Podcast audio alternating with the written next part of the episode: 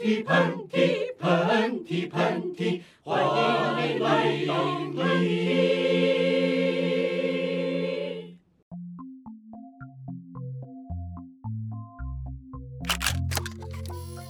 就我为什么要健身？就是我要必须要比同龄人看上去至少要年轻十岁以上。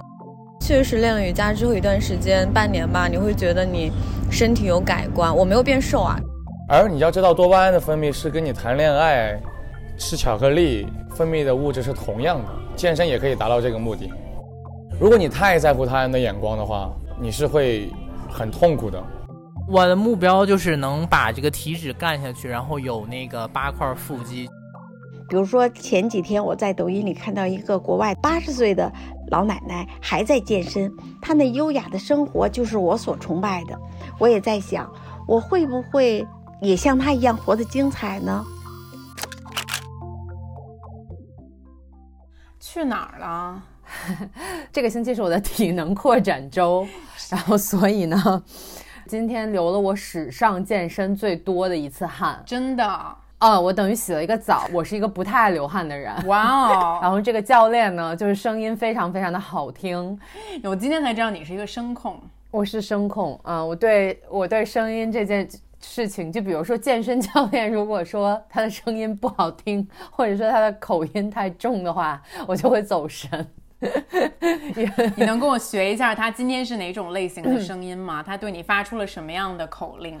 他好像就是那种，你知道以前那种非常传统的央视电台主持人，嗯，就那种非常沉稳，然后又带着一点点呼唤和从内心里教导你的声音。就比如说今天我做不好，他就过来说，内心给自己设了一个目标。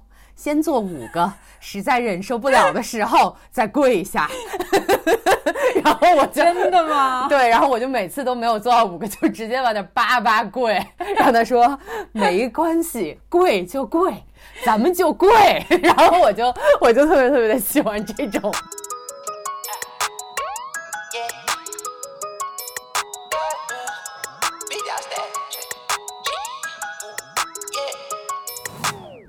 今天呢，就趁机跟大家聊一聊这个健身房的话题吧。嗯，呃，我我是这么觉得的，就大概老韩，你是从一两年前开始健身的吧？是两年前，两年前，两年零两个月了啊，我记得非常清楚。然后呢，我其实有一度会有一点害怕你，嗯，为什么？就是因为你就变成那种人了。哪种人，在我的心里面，就是世界上可能分成两类，嗯，就是健身的人和不健身的人。OK，那 那种人又指的是哪种？请你把这个话说清楚。如果是真的是 commit to 健身的人，嗯，就是会至少一周去至少三四次，对对，然后会比较注意。健康饮食是，尤其是摄入蛋白，就是可能会在早上起来喝生鸡蛋的那种。我我现在确实是在往那种人的路上就大步前行。我跟你说，就是虽然虽然我觉得我不想成为那种人，嗯，你知道吧？就是我小的时候可能还是非常拒绝或者。呃，抗拒成为那种人的，但我现在觉得我的就是那种人，就是那种人了。不过我现在也挺也挺呃心态平和的接受这件事儿了。我觉得就当那种人就当那种人吧，挺好。嗯，所以说就顺便想问一下老韩，嗯，到底怎么就开始健身了？呃，我记得特别特别清楚，因为有好多人其实问过我这个问题。是二零一九年的一月，然后当时我在泰国过新年，嗯，有一天我们就是几个朋友一起开一个新年的 party，嗯，我就坐在一个竹椅上，然后我就嗯嗯往右一扭头，看见门上的一个大玻璃里面，我肚子上就大概有。五圈肉吧，我觉得就真的不夸张。然后我整个人就是感觉像一滩泥，嗯，堆在那儿。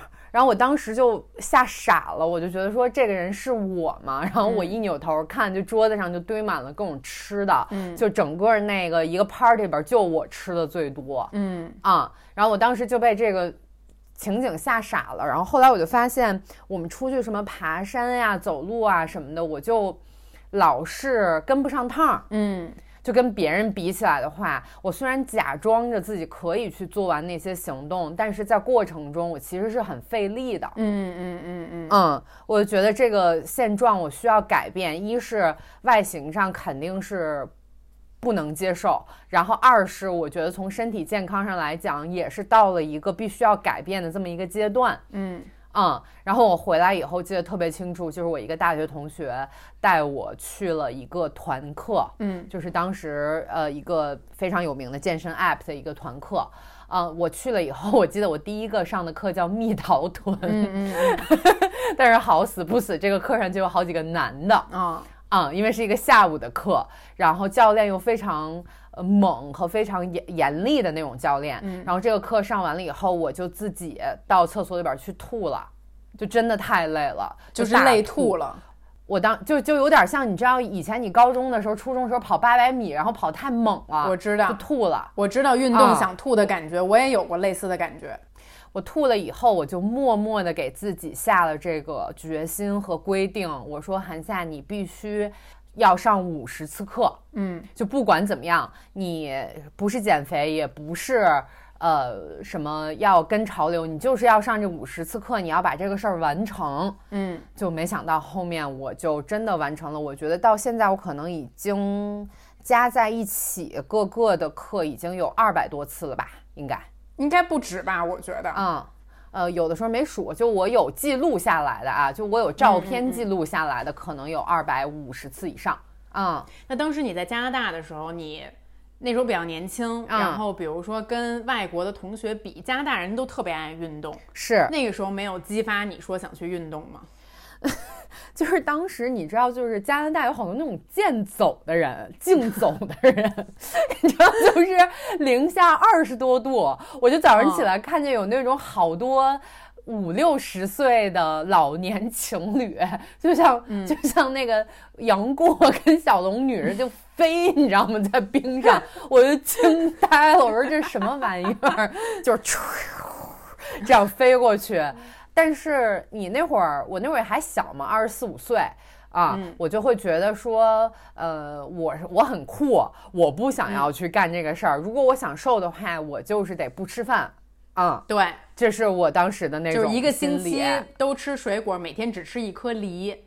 对，而且嗯饿的时候还觉得自己特酷。对，没错。就我觉得不知道为什么就觉得自己特摇滚，对，没错，你有过这个我有过，阶段吗我？有过，就觉得饿就是摇滚，饿就是摇滚.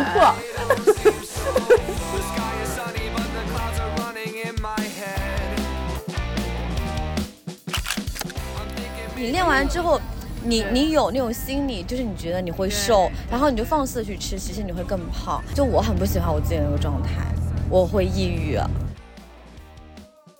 在我这个圈子里呢，我觉得这个身材焦虑还是挺大的。就某一瞬间，你看到了跟你一样的男生，然后但是一脱衣服，我靠，就是每一块肌肉都存在，你就觉得天然的自卑。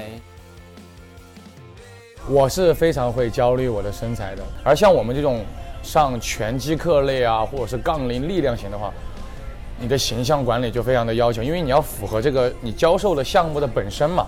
我焦虑的时候，我可能会去把这种感觉变为一种享受。那有个很好的妙招，送给大家，就是你可以去喝一杯牛奶，或者吃一点榨菜，暗黑料理。嗯，就是大家就是竹子的肌肉线条跟别人的肌肉线条长得不太一样，就比如说像我们这种运动天赋不太好，可能就是那种块儿状的，或者是没有肌肉。嗯，啊、然后但是他曾经在就是我们俩住一晚上，就我有一次晚上噩梦醒了，然后扭头就是发现，因为他当时晒得很黑，我就扭头发现有一双肌肉线条很长、很修长的这么一双腿在我身边，我当时就眼泪就迸发了出来。我说：“对不起，就是我跟一个就是黑人的长跑运动员在一起睡觉了。”你还记得这个事情对吧？啊啊，对。对，就是，但是，所以我觉得你，你从肌肉和身材来讲，你都算是一个就是运动天赋还比较好的人，对吧？是的，我我确实要承认这一点，就是嗯，我是属于天赋较好，然后呢，这点其实也是我自己后来才发现的，就可能我练的比别人更容更快，就比如说是核心训练吧，可能我用一半的时间，可能能。比较快的练出那个肌肉的形状来。嗯，你知道，你这让我想起来，就是我人生的第一个健身房。嗯，我那天突然想了一下，大概是二零一四年的时候，一五年的时候，我的人生的第一个教练，她是一个女生，就是那个健身房的。嗯，然后呢，她的身材就是 非常的诱人。然后她的名字叫做 Yasmin，她是一个戴着眼镜的黑人女生。就是大多数去健身房的黑人女孩的屁股真的是天生就太有优势了。嗯，然后加上 Yasmin 她本身又是健身教练，她就更有优势。嗯，然后但是我记得我跟我的室友在她面前就是两只亚洲的弱鸡，然后。就是我当时真的是完全是一个健身房的小白，然后我记得当时那个呃离健身房不远有一个商场，然后那个商场呢好死不死有一个 MAC 的专柜，嗯，然后当时我跟我的室友也很穷，然后却又很迷恋 MAC 各式各样的口红，然后我记得我当时就很迷恋紫色系列，嗯，就从浅紫色到深紫色，然后以至于有的时候我们经常试完口红就去参加健身课。然后我的嘴上就经常涂着一个明亮的紫色的口红，which is a 健身房大忌。就 actually 就是健身房的女孩其实都是很少化浓妆的，嗯，你知道吗？嗯，是的。然后呢，当时我就涂着这个明亮的紫色口红。然后我记得当时 Yasmin 就有训练我们一个姿势，就是你靠在墙上，嗯，然后但是你的腿呢就是蹲着的。就是有一点，就是你的屁股和你的背完完全全贴墙，嗯，然后靠腿去支撑，就是靠腿部肌肉和臀部肌肉去支撑你的身体。你做过这个动作吗？我做过，它看上去很简单，但是其实做起来就还挺难的，尤其对于当时的我来讲，嗯，我记得非常的清楚，就是有一幕我到现在都忘不了，就是我在那里做这个姿势，然后 Yasmin 就在那里倒数，就是六十秒还是两分钟，就是必须得做到。还得是那个英国英国口音的英语，我就在想象。对，forty forty one fifty, you got to do it, Jessie. Go for it, Jessie. 我那个明亮的紫色的嘴唇就开始发抖。然后，因为你就不应该涂那种很鲜艳的颜色。然后这样的话，你抽搐的脸就不会看上去那么明显，就是太明显。就是如果是 就是太明显了，紫色的口红，你知道吗？嗯。然后走过去就是别的教练，我记得很清楚，一个白人男性教练，然后他看我就想那种，就是想揶揄我，然后就说 Jessie nice lipstick。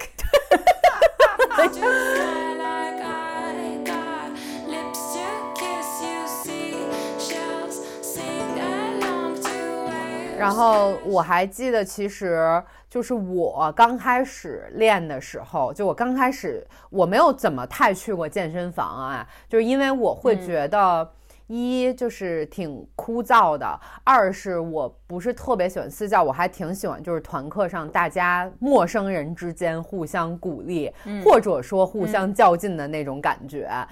我其实还蛮有感受的，因为其实我体验过健身房，我也体验过团课，嗯，然后现在我基本上已经不太去健身房了，嗯，因为其实我有一个感受跟你是相似的，我也并不是很喜欢私教。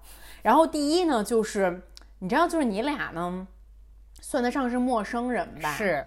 然后呢，但是你俩呢，就是要相处大概一个小时的时间，是，然后运动之间呢，就是总是有间隙，是然后你俩呢，就是得尬聊，你们就必须要聊天，是，然后我觉得这个感受就是跟理发师在理发店里面有一点点像，还有没错还有按摩脖子上，对，还有按摩，就是脖子上被围着那个套儿，然后你就是人生很狼狈，你很 weak，然后你还要被迫聊天。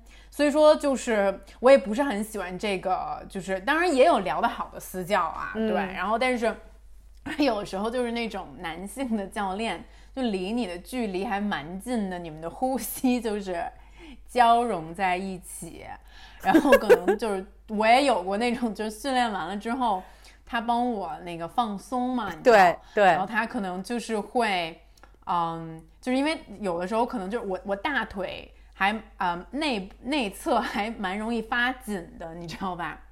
尤其因为我就是深度迷恋翘二郎腿这个动作，所以说就是大腿内部，就如果说就是你去深深的按压，就如果 就是他把你的腿劈开，就是 对，一只腿绷直，另外一只腿就是就是曲曲呃曲着劈开，然后它就是在你身上用力的挤压你的大腿根内侧的时候，嗯它真的是在帮我就是放松，但是那个时候就是我就觉得我们两个人有一点就是。水乳交融，然后气息融合在一起，然后我跟你，我跟你一模一样，移动。我跟你 一模一样，受不了这个，受不了这个情节。尤其是有的时候，就是他会把你的大腿就贴向你的胸部嘛，对吧？然后这个时候你们两个会四目相对，你知道吧？我知道那个就是，四目相对，他就是把你的腿就是曲起来，然后向你的胸部就是猛送。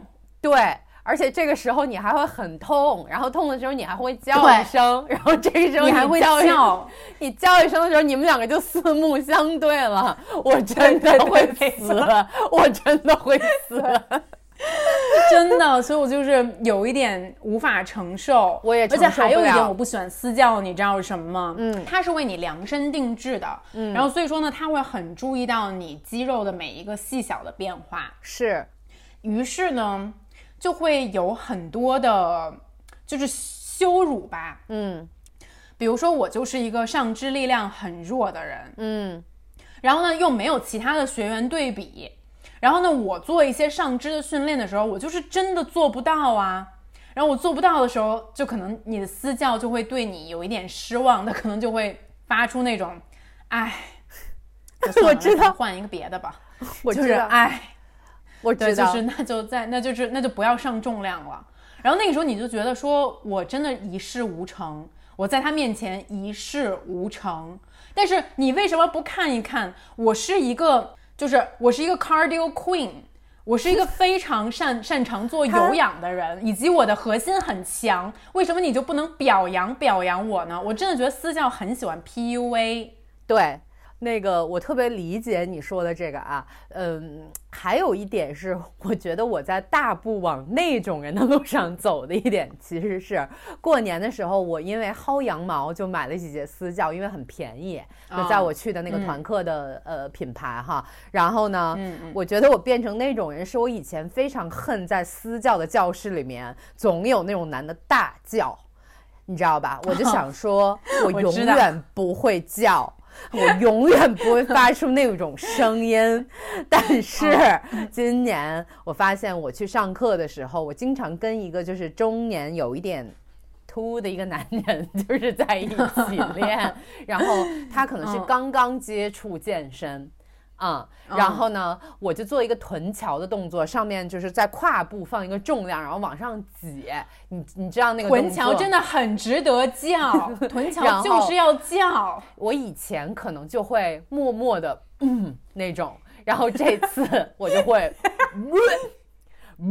然后发出那种声音，然后我旁边的那个中年男人可就一直在回头看我，我就说嗯，看我干嘛？你也叫，你知道，就是我上的私教课里面，就有一些动作，你不可能不叫。真的，我也是一个我觉得我不是很爱叫的人，嗯，但是有一个动作，就是我跟你说啊，怎么怎么说，就是你完完全全的趴在一个平面上面。然后你的脚翘起来，嗯然后用你的脚去推一个重量，但是你的上身是完全用不到力的，因为你是你是背趴在一个一个平面上面的，脚翘起来去去抬那个重量，练的也是你的臀部还有你的腿部的肌肉。我我大概练过好像四组还是五组，就是终身难忘。我觉得地狱可能就是那样了。真的就是我当时我发出的那个嘶吼，还好当时我迷恋王嘉尔，你知道吗？就我心里面只有嘉尔，我当时就是推的每一下我都发，就是感觉要生孩子了，我觉得我的尿和屎都快出来了，就是你觉得你的下半身无力到这个世界上没有人我去支特别懂持你，我特别懂，我特别懂。只有你的下半身和这个重量，你就必须把它给踹我起来。太懂了。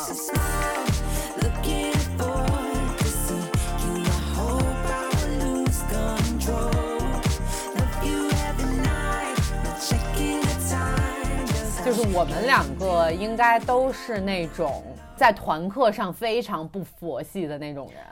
我们绝不也就是佛系那种健身房里面，大家都管他们叫课代表。嗯，真的吗？嗯，我觉得我就是一个纪律委员，在健身好在恶心团课的 对，就比如说会有那种刚来上课的，或者说是工作比较繁忙的那种人，嗯他可能嗯在健身的时候就会不停的去看手机。啊、哦。然后这种人就会 somehow 打扰到我，因为我就会觉得我好不容易给自己建立了这种一个情境，然后我在这种、嗯。我在这里奋力拼搏，你却因为你的某一个小事儿就开始看手机，然后呢，我就会发出那种。那种声音哦，就啧啧的声音，然后还会说，哎，就是跟你的私教一样。然后有的时候我甚至还会说出来，哼，就看手机就不要来上课，是不是很真的吗？啊，你说出来过我说出来过，因为那个人我会觉得他太过了，就是他会在哦整个的过程中，比如说六十分钟的课，他会看四十五分钟的手机，而且他就在我前面，天哪！可是他怎啊么一边看手机一边运动呢？不是他就是会做两下，然后再起身。看他的手机，哦或者是就趴在垫子上看他的手机，我觉得一是对教练的不尊重，二是对他后面的人的不尊重。其实我是的太如果讨厌了看两三这种人你对，就像你电影看电影的时候一直在看手机，you know what I mean？嗯啊嗯嗯嗯嗯嗯，我嗯明白。你知道，就是我最近上团课之后，就是我也有蛮多感悟的。什么呢？首先，我搬到上海这样一座国际化的大都市，然后就是在健身房，我都能明显的感觉到这座城市是多么的国际化。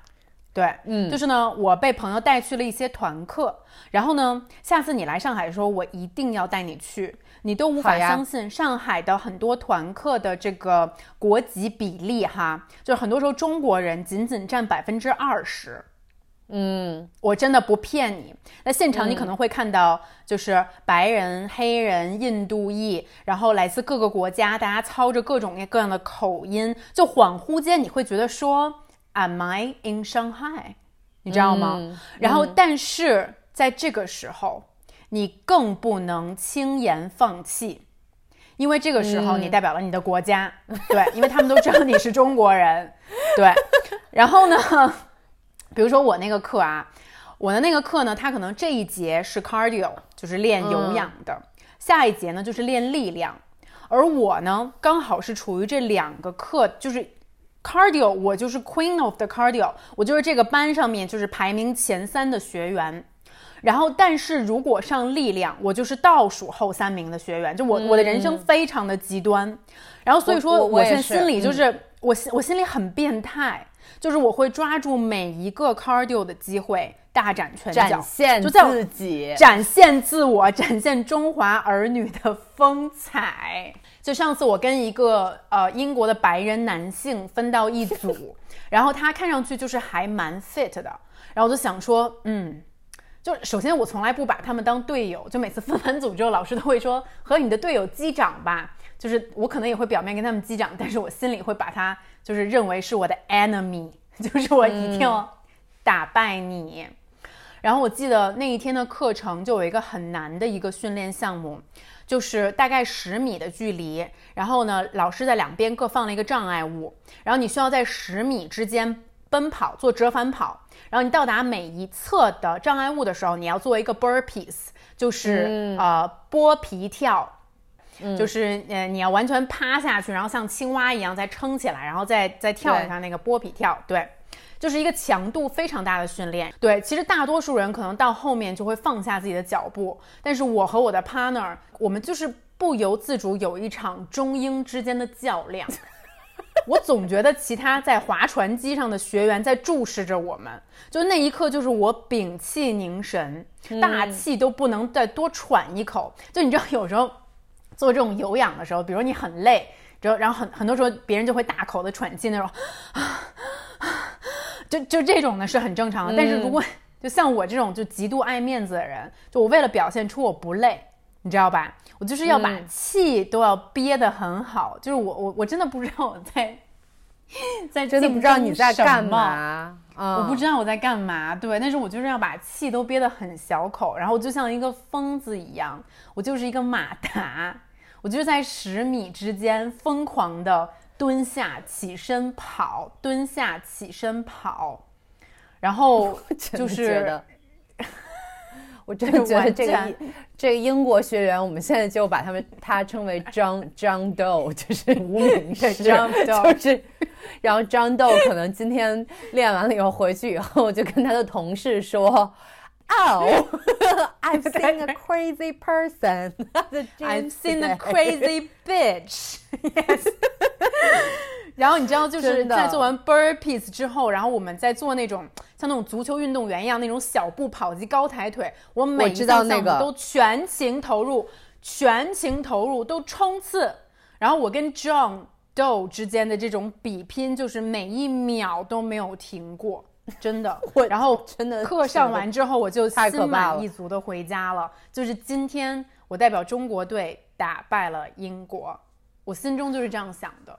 妈呀，我觉得你老了以后一定不会无聊，因为就是你给自己设计很多很多的情境，然后你每天都可以在广大的世界中遨游。是的，我觉得可以。我跟你有一些就是也有相似的地方，因为在北京可能现在没有那么多的外籍学员，嗯，在北京的团课里面，比例现在已经达到女生是百分之七十，男生是百分之三十这样的一个哦比例。就我对女生的学员还都比较好，但是我最喜欢的就是跟男生的学员比拼。我也是。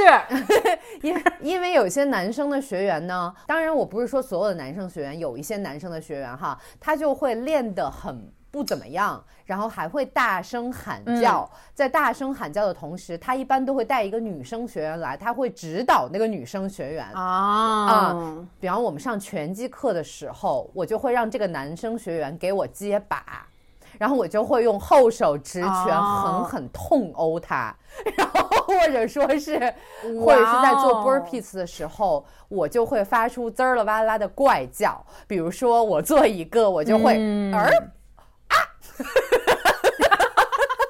然 后那我就会发出这种乱叫，然后在那个，其实我已经很累很累了，但是男生学员在我后面就已经趴下了，我一定要绕到他前面去。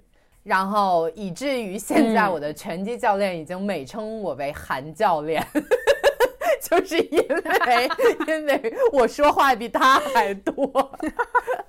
对我很爱跟这样的男生选比拼，我让他看一看。哎，那我有点好奇，你有没有比输了的时候？呃，就是还蛮多的，就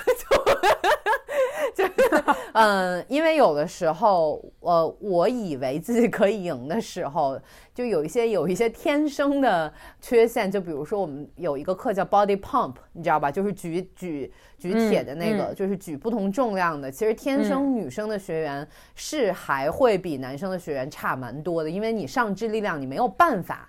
啊、去抗衡。是的就是我们有一个练肱二头肌的一个动作。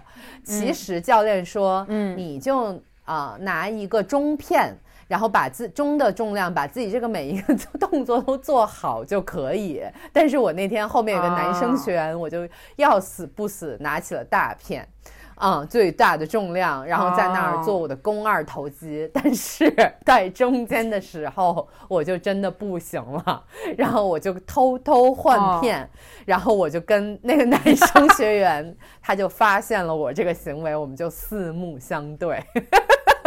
在健身房里面有很多哎，你发现没有？每一次是的，每一次选择重量的时候，都是一场比拼，哎，都是一种暗战知战。道，当你的前面有十种重量的哑铃，从最轻的三公斤到最重的可能三十公斤，你们选择了哪一个？嗯，是的，跟你点菜一样，就是那个眼大嘴小，度小，但是要含泪把自己选的 重量做做完。对，做完。我也是，就有一次我上力量课，然后我就好死不死，我跟一个纹身白人肌肉中年姐姐分到了一组。嗯，她的那个上肢就是真的看起来有一点点像 Bruce Lee，对，然后又是中年这个年龄层的女性，有的时候真的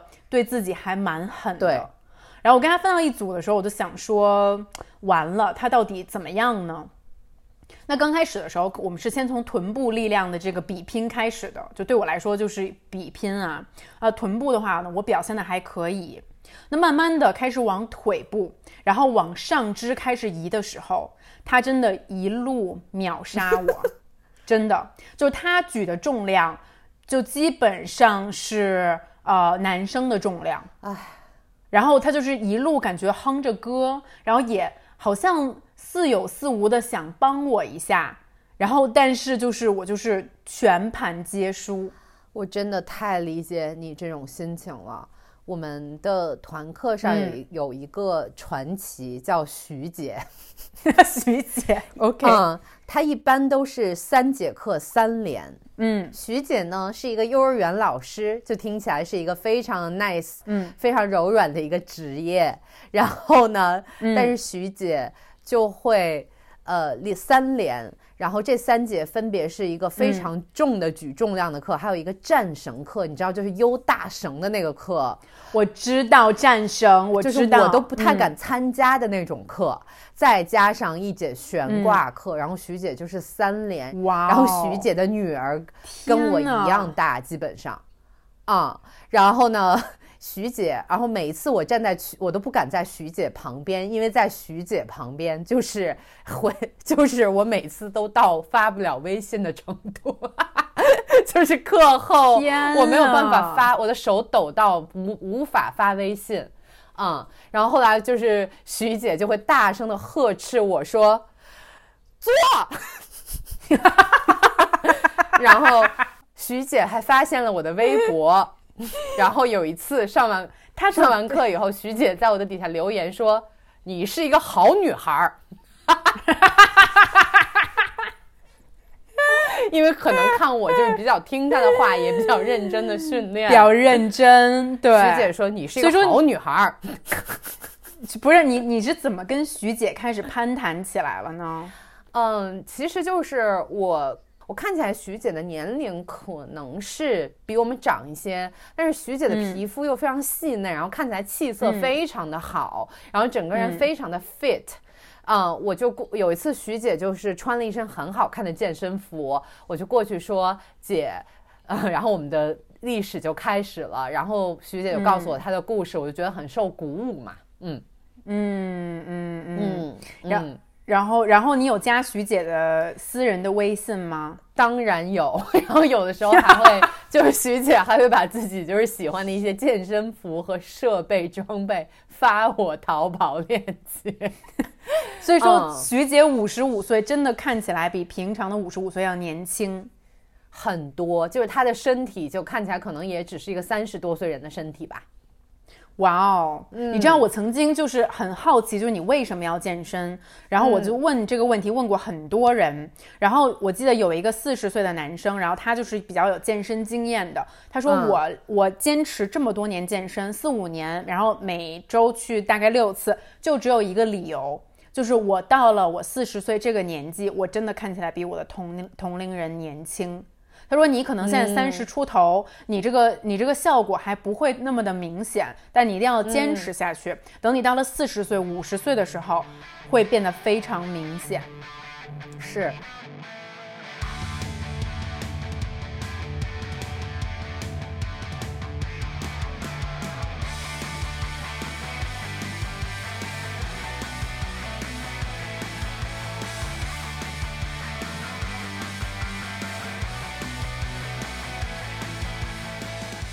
哎，我们来聊一聊，就是我们在健身的时候，你有嗯过出糗的时候吗？你真的要我讲出来吗？我非常想听。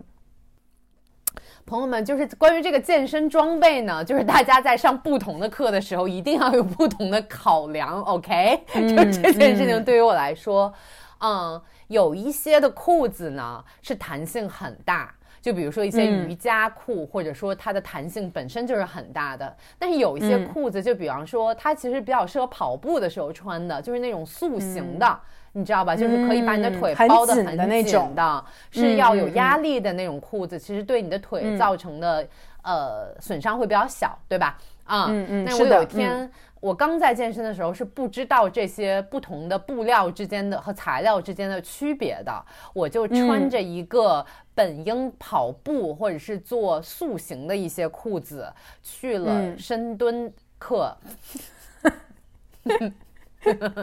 然后当时还是一个蛮帅的教练，然后好嗯死不死，那天只有两个同学在团课上，就相当于说上了私教课。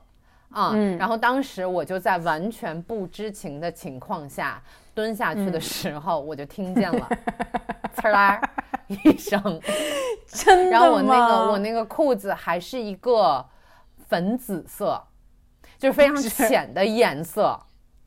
就是比方说深的，你可能那个脱脱线了，你还能装一下。对，啊、然后我非常非常的庆幸那天我穿了同色系的内裤，哇哦，也就是在它裆部裂开的时候，其实里面的那个小布料透出来的时候是 同色系的。色。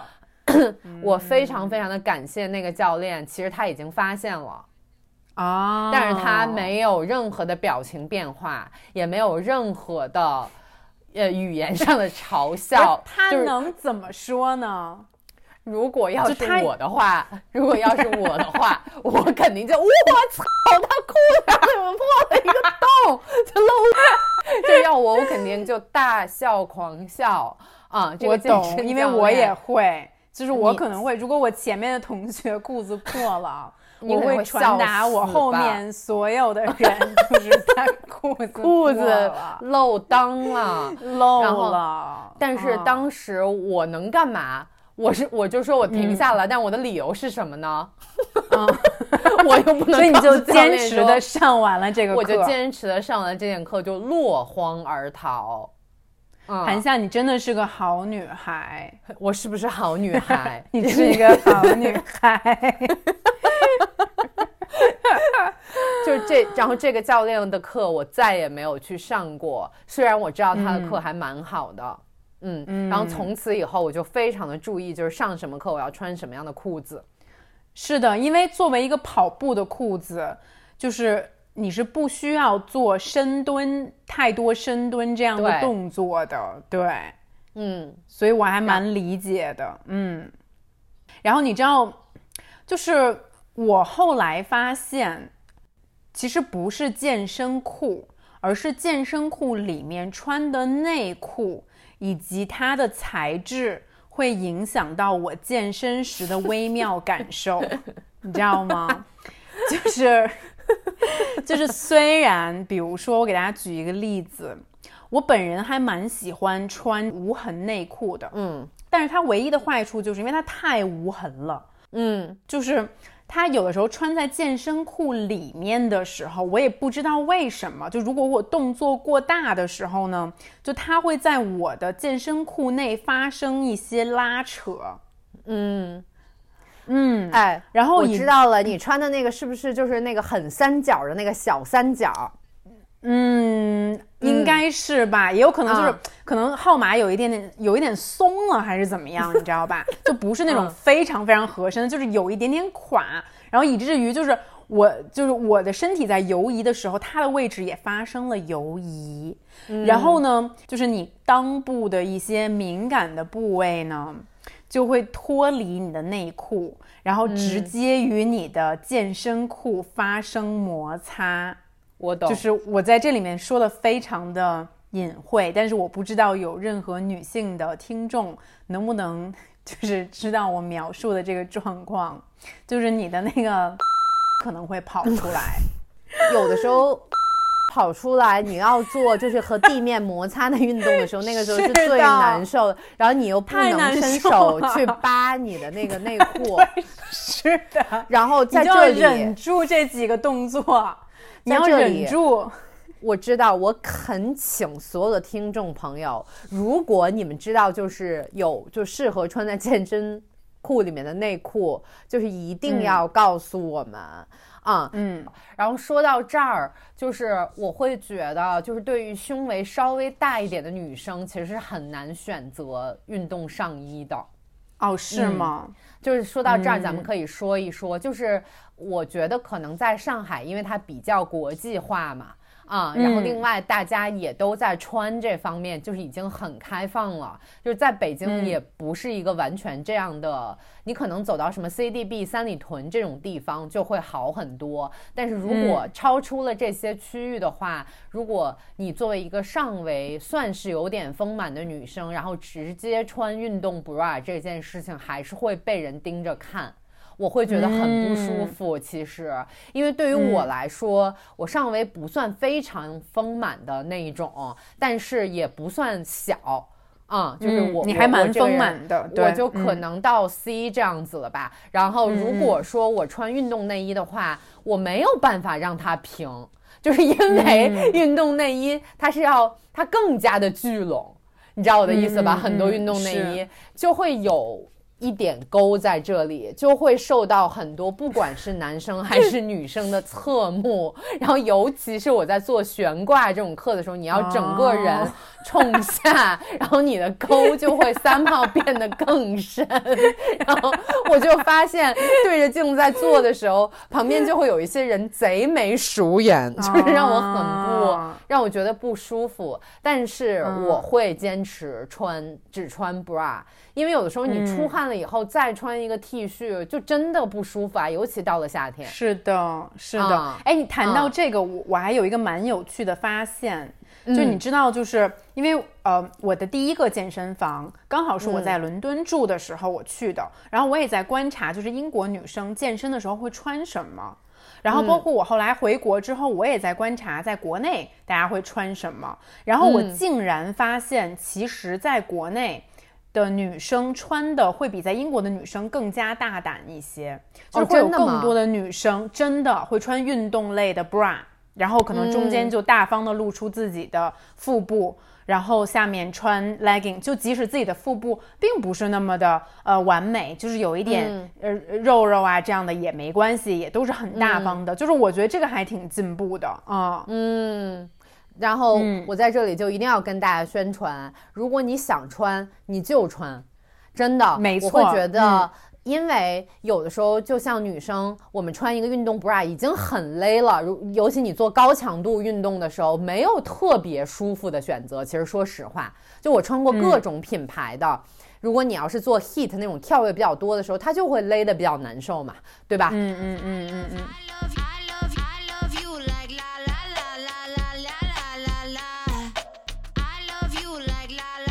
By the way，就是我还蛮好奇，你健身这么长时间，是否有过被搭讪或者主动搭讪的故事？呃，我觉得被搭讪有一个有一个事情是我这辈子都难忘的。哦，你就是我说，曾经在我们家旁边那个你也去过，是一个那个二十四小时健身房，它就有点 somehow 有点 sketchy，就是有一点就看起来不太正式那种。我就会经常有的时候工作完了，可能晚上十点半了，我就会觉得今天今天有点胖，或者是今天就有点不嗯。太健康，我就会去那个跑步，或者是做一嗯。些就是器械的运动。然后就有一次我在做完了以后，就有一个男青年，大概看起来二十六七岁。啊，嗯 他就冲他就径直冲我走了过来，就是他也穿着那个健身的衣服嘛，嗯，啊，然后他就问我说：“小姐，你想结婚吗？” 什么？他问我有没有近期有没有结婚的打算，什么我就呀？惊呆了。然后我说 啊，然后他就说你不管从面相来讲，还是从一切来讲，就蛮适合结婚的。有没有打算跟我结婚？然后我当时我当时就觉得就天塌了，我就觉得这个人要就要强奸我，你知道吗？我就立刻拔腿就跑。嗯 Wait a second，他长得帅吗？他看起来猥琐吗？说实话，他长得真的还行，就是一啊个非常标致的一个二十六七岁的一个男同学。然后 Then why not？可是我就觉得，我为什么 他是不是在旁边观赏？我觉得这个女人很坚持，然后另外 就是很认真，可能跟他结婚以后可以认真的处理这段婚姻吗？我觉得不不是，不知道为我我我觉得有可能是一个就是有趣的那种，就是开场白嘛，你知道，嗯不然就很很多可能就是无聊的开场白，他可能就是想跟你认识。然后就把我吓跑了。然后我还嗯蛮想知道，就是你知道像我们这种就是小小名人，你知道，就是我们肯嗯定不是真的公众人物，真的公众人物就不会去上任何的团课了。你想象一下，王嘉尔去上团课，那那个楼就得炸了。你有在健身房里面被认出来的经历吗？嗯，我肯定就是没有你被认出来的多，但是还是有过那么几次。我觉得第一，第一是我非常尴尬，是如果有其他的朋友跟我一起去，人家把我认出来了。呃，我本来说今天就是一个快乐。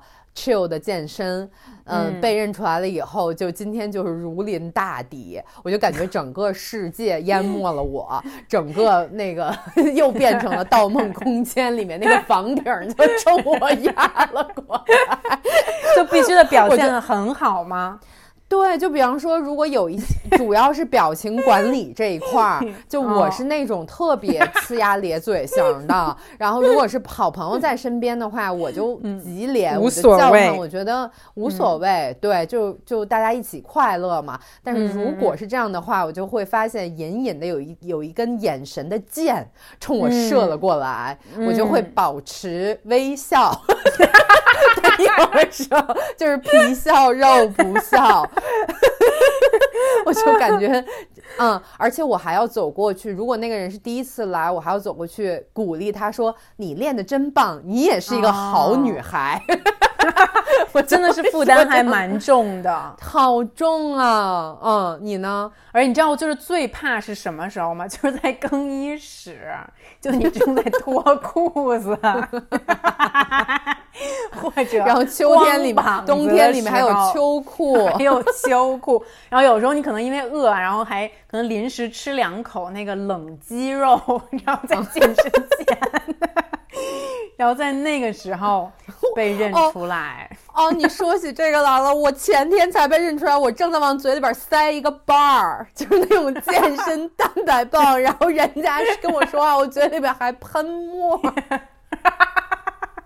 就是喷渣儿，你知道那种健身棒很干。我我觉得其实这整件事情就是在健身房被认出来，整件事情的核心还是，至少对我来说，就是我还不够强。嗯，就如果有一天我真的变成了 Bruce Lee 或者是施瓦辛格，我肯定不介意被认出来啊。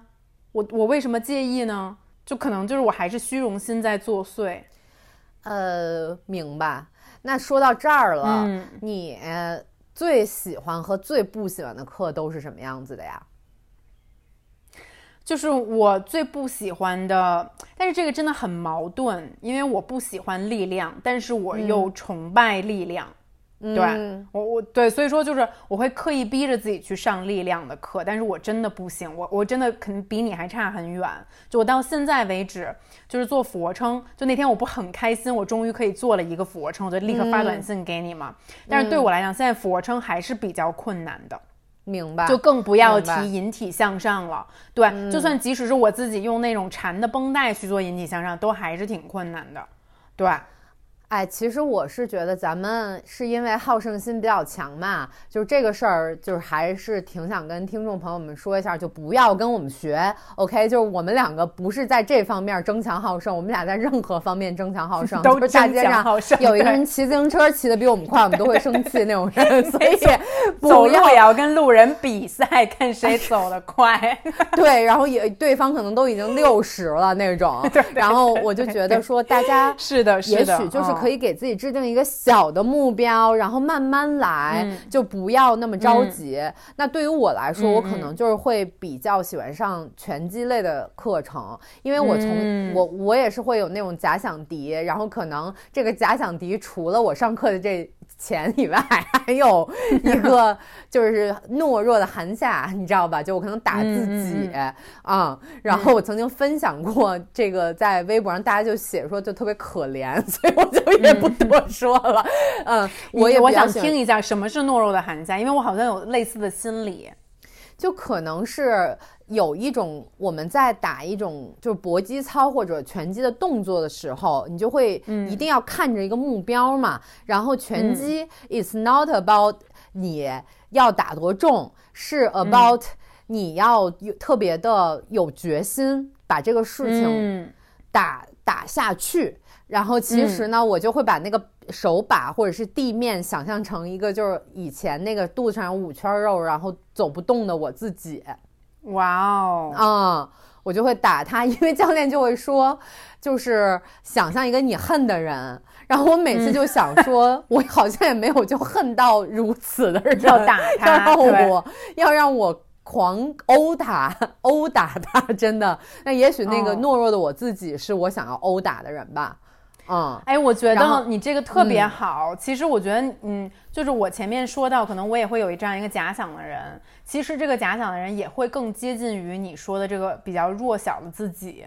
嗯嗯，我觉得这个还蛮美的这种比喻。对，就是可能你你心底真的说的那种话就非常的幼稚及不堪，就但是你可能就是嗯说那种无比鸡汤的在鼓励自己的话，嗯就是你就是这样了吗？你就是你你仅仅如此吗？对，就嗯可能有点这种的，有点传销的对那种，仅仅如此，就是呃其实说实话，我跟听众朋友们说，可能会有很多人不相信，或者觉得你就是在鸡汤。但是对于我来嗯说，现在真的不是说我瘦多少，或者说是嗯我保持一个外形上的好看。当然，这个肯定是占一方面，我不会就是逃避这个现实。但是嗯我现在真的是。天天给自己设立一个小目标，然后你去完成它的时候，你会觉得在你就是毫无，嗯，就是充满了各种各样奇怪的可能性的未来里面，这是你可以抓住的一个东西。我真的是这么想的，它是实打实嗯。的。对我，我觉得这件事情就是我我我觉得你说的特别对。你知道，就是嗯当你可能一个俯卧撑都做不下来的时候，当你有一嗯天可以做俯卧撑了，这是一个非常奇妙的过程。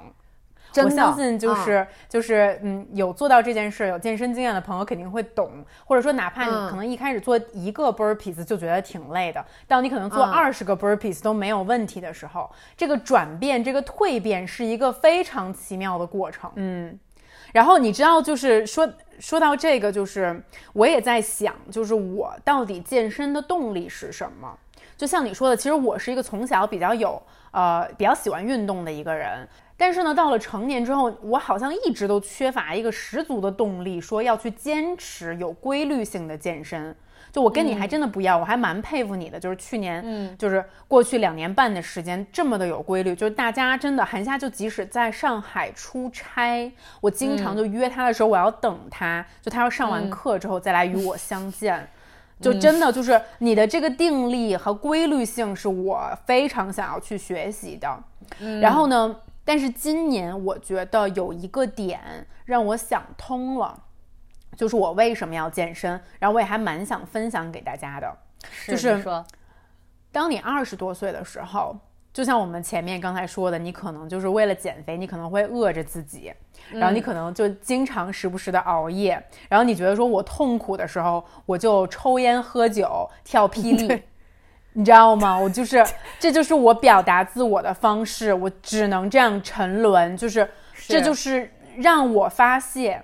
然后，但是呢，就这个听起来可能也有一点点，就是老了的标志。当你进入 thirty something 的时候，你发现真正调节你自己心情的是规律的生活、规律的健身、健康的饮食，早一点上床睡觉。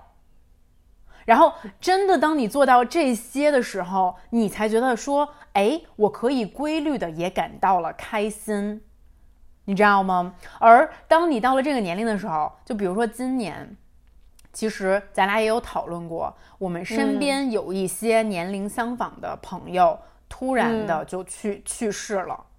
是，甚至是比我们小的，是的，对。嗯然后你就会意识到，嗯，可能有的时候我们太不注意保护自己的身体了。嗯，就是你年轻的时候会觉得说，身体没有什么好保护的，就是无论你怎么造，身体都会原谅你。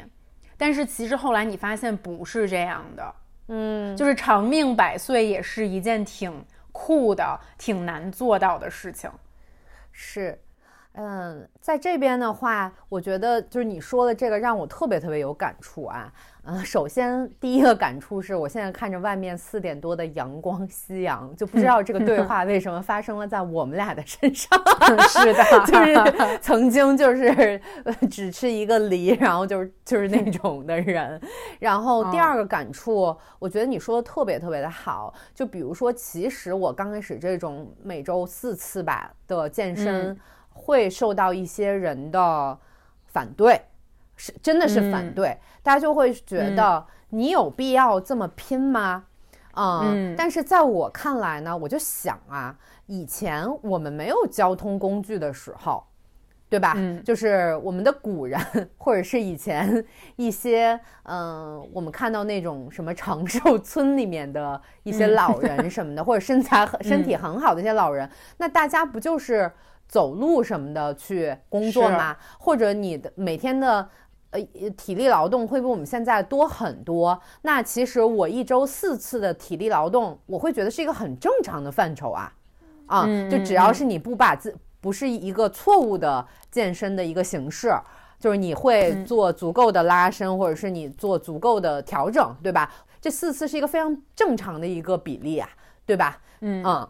但是我觉得你你也不必要非得去健身房，你哪怕每天快走一个小时，我都觉得特别好，对吧？嗯嗯嗯，但你知道，就是还蛮有趣的，就是我爸其实算得上是一个健身狂人，就你爸也是，他俩运动习惯都挺好的。就太好了，嗯，真的就是我爸可能坚持几十年跑步或者游泳，就是每一天啊，就不是跑步就是游泳。嗯，然后我记得特别清楚，就是他第一次，他是比我更更想要去报名参加就是马拉松的。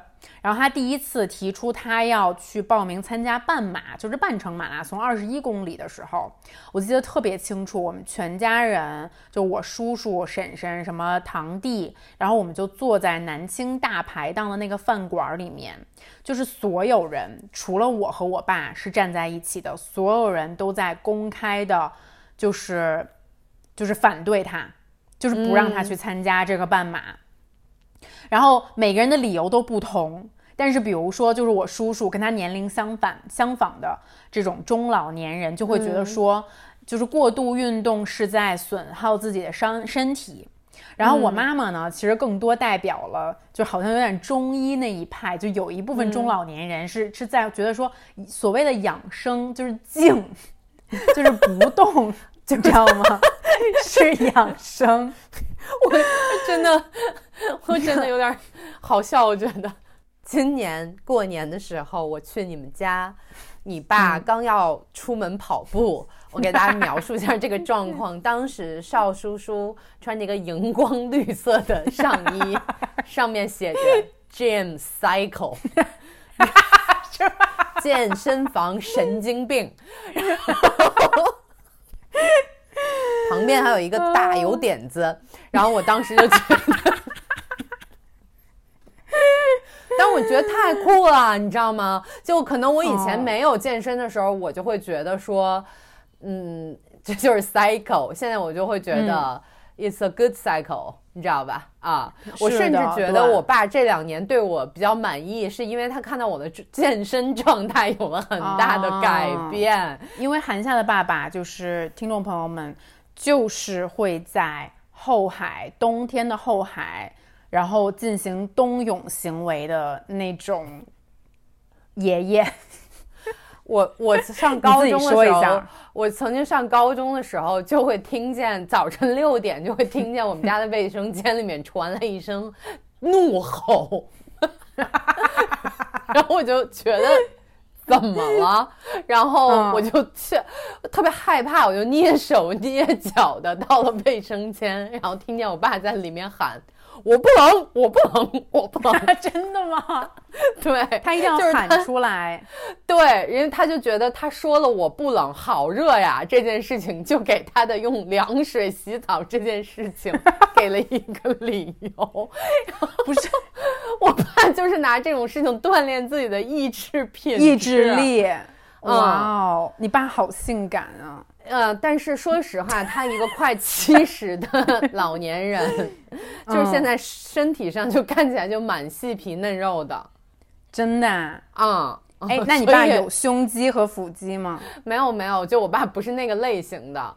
但是他是那种就是瘦精瘦类型的，跟你爸有点像吧？跟我爸一样，对。嗯，但是听众朋友们，我不是要宣传，就是所有的听众朋友们早上六点要起来去拿凉水 泼自己，这是一个这是一个家庭行为。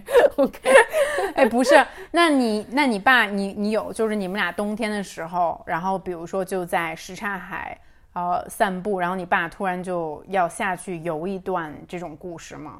没有，但是呢，我爸我就觉得说，我爸会很羡慕这种行为，并把这种行为当成是一种就是人生中很好很棒的行为啊。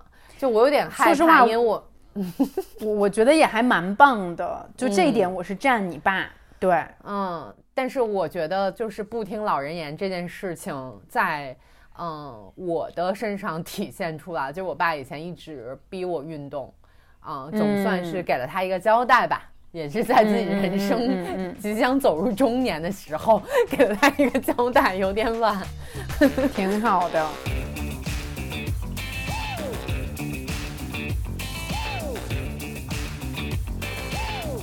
就其实这一期的节目给大家录，就是因为健身这件事情，在我跟邵静竹这。去一年两年的生活里面，其实占了很大的一个份额嘛。就我们想给大家讲一讲我们在健身房里面遇到的一些故事，还有我们的一些经历。但其实我会觉得说，呃，健身它其实算是一种个人选择，它跟你的个人爱好是一样的，你可以喜欢各种各样的。爱好，嗯，如果说你认定了这一项爱好并坚持做它，我就会觉得是一件很棒的事情。当然，你觉得如果说这就不是我的爱好，我也没有想要有大肌肉或者就成为一个教练，我也会觉得 只要你身体健教练，成为一个教练，对，这就是现在我身边的朋友对我的那个人生规划，就是寒夏明年要去考莱美的证，要去当教练。对你不是想要做这个的话，我会觉得说，只要你在身体健康的前提下，你是什么样的，这都无所谓。就在我看来啊，你觉得呢？嗯，其实我倒是觉得，我想鼓励一下大家啦。对，就是我还蛮想鼓励一下，就可能比较少去健身的朋友，或者说是有点想尝试但是不敢尝试的朋友们，就是我想说。我记得我刚开始第一次去健身房的时候，我也很害怕，哪怕是我第一次踏上这个跑步机，就这么简单的一个机械，我都有一点点害怕，就觉得自己不要摁错按钮，然后就整个人 摔出去了。对 我觉得这种恐惧可能一开始都会有。对，嗯然后呢，呃，但是其实没有什么好怕的。就如果你想去试试的话，你就可以去试一试。但是呢，除了健身房，其实也有很多其他的运动，比如说是呃，你可以打选择打球啊，或者是跳舞啊。我觉得无论是选择什么，只要是可能一周能有个出汗的机会。哪怕是你每天骑自行车上班儿，我觉得都是一件挺好的事儿。对，就是大家、呃，还是可以给自己立这么一个小目标，就哪怕我出汗的这个运动是散步，对，或者说是呃，就是比如说去在家里面做家务活儿都可以，对。就是总体来讲，我还是倡导大家尽可能的，就是哪怕你现在做不到，但是你心里面知道这个东西也许以后会成为我的目标，我不要去抗拒它。嗯。嗯嗯嗯嗯，然后呃，我觉得你说的特别好啊，就是呃这一期给大家一个思路，对吧？给大家一个嗯可一个新的可能性。嗯，这就是我们的初衷啦。然后也希望大家在运动的过程中，呃，选对正确的运动服装，然后那个，然后保持自己运动的安全啊、这这点也比较重要。嗯嗯没错，嗯，那么嗯这一期的喷嚏就是这样啦，希望大家喜欢，我们下一期见，拜拜。祝大家身体健康，拜拜。